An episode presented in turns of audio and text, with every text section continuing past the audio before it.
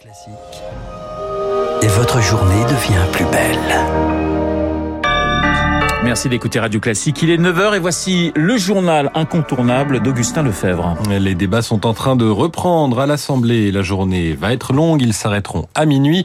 Où qu'en soit ces débats, la réforme des retraites partira ensuite pour le Sénat, d'abord en commission le 28, puis dans l'hémicycle le 2 mars.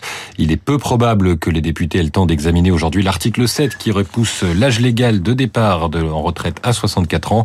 Les deux semaines qui viennent de se dérouler ont été marquées par des échanges houleux.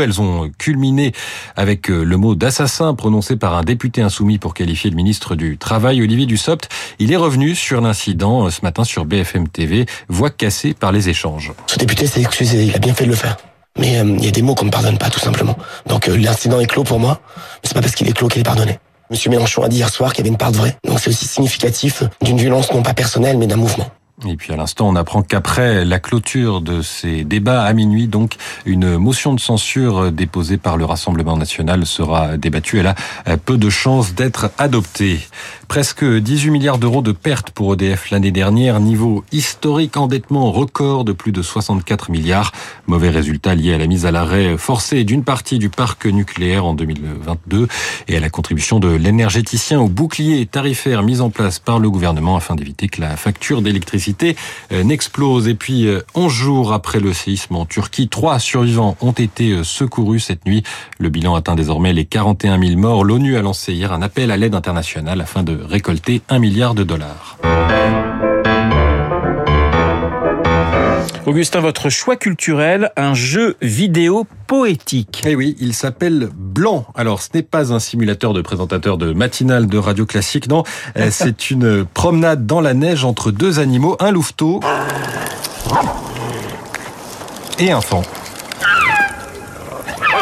Chaque animal a ses capacités. Il va donc falloir s'entraider pour réussir à franchir les divers obstacles. Une expérience qui se joue à deux. Chaque joueur contrôle l'un des animaux. Ça s'appelle un jeu coopératif. Aucun risque d'échec, donc pas de stress. C'est un jeu français et il s'est particulièrement fait remarquer à cause de la beauté, enfin grâce à la beauté de ses graphismes, des décors entièrement en noir et blanc dessinés à la main.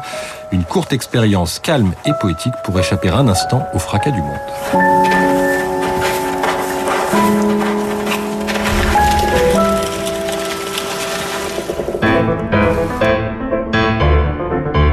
On termine ce journal en retrouvant une record woman. Point à la bourse avec Sylvie Aubert d'investir le journal des finances. Bonjour Sylvie, après le record du CAC hier, comment s'annonce la journée? Bonjour Augustin, bonjour à tous. Eh bien, le CAC reprend son souffle, imaginez-vous, moins 0,8%, 7304, c'est bien normal. Alors cette bourse de Paris, elle a quand même le triomphe modeste. C'est à peine si l'on sait que le CAC a pulvérisé hier matin en séance son précédent record historique. Peut-être est-ce un record mal aimé euh, car il apparaît vraiment déconnecté de la réalité économique. Euh, guerre en Ukraine, inflation, hausse des taux d'intérêt, dette. Hier encore, les derniers indicateurs ont montré à quel point les États-Unis étaient en bonne santé. Certains membres de la Réserve fédérale estiment que la Fed aurait dû frapper bien plus fort. Huit hausses de taux d'intérêt et une augmentation de 25 points de base. On aurait dû augmenter de 50 points. Une chose est sûre, la politique monétaire américaine va continuer à être restrictive jusqu'à ce que l'inflation soit revenue à un niveau acceptable. La baisse de Wall Street hier les investisseurs s'en sont moqués. Paris est au sommet, tout comme Londres d'ailleurs. Les boursiers ont préféré saluer les bons résultats ou les prévisions rassurantes des entreprises. Alors c'est vrai, Air Liquide, Airbus, Orange, Renault ou encore Pernod Ricard ont fait bonne impression cette semaine. Et ce matin, la bourse va regarder Hermès. Le groupe qui a relevé ses prix de 7% au mois de janvier voit toujours de la croissance en Chine, un marché stratégique pour le secteur du luxe. Sylvie Aubert, investir pour Radio Classique. Très bon week-end. Merci Sylvie, excellent week-end à vous également. Merci Augustin, on vous retrouve à 10h pour un point, prochain point d'actualité des 9h05 sur l'antenne de Radio Classique. Eh bien, nous allons parler du patron du théâtre français ce mm -hmm. matin, Franck, parce que c'est vrai qu'on en parle beaucoup depuis plusieurs mois, évidemment. Et ce matin, vous nous intéressez à la mort de Molière. Ah oui, c'était c'était l'année Molière, là, depuis ouais.